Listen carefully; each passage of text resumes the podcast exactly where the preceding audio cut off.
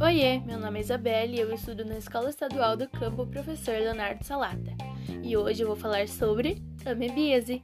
Amebíase é uma infecção no intestino grosso e, por vezes, do fígado e outros órgãos. É causada por um protozoário unicelular, uma ameba. O Brasil tem mais de 150 mil casos por ano.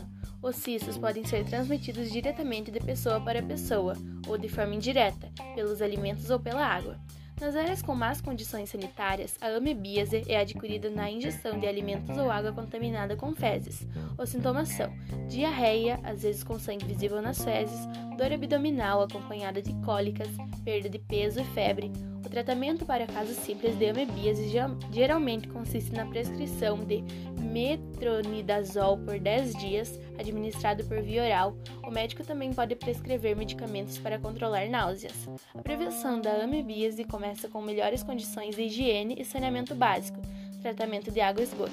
Portanto, é recomendado lavar bem as mãos antes das refeições e após usar banheiro. Também deve-se higienizar bem os alimentos, frutas, verduras e legumes antes de consumi-los. Até a próxima!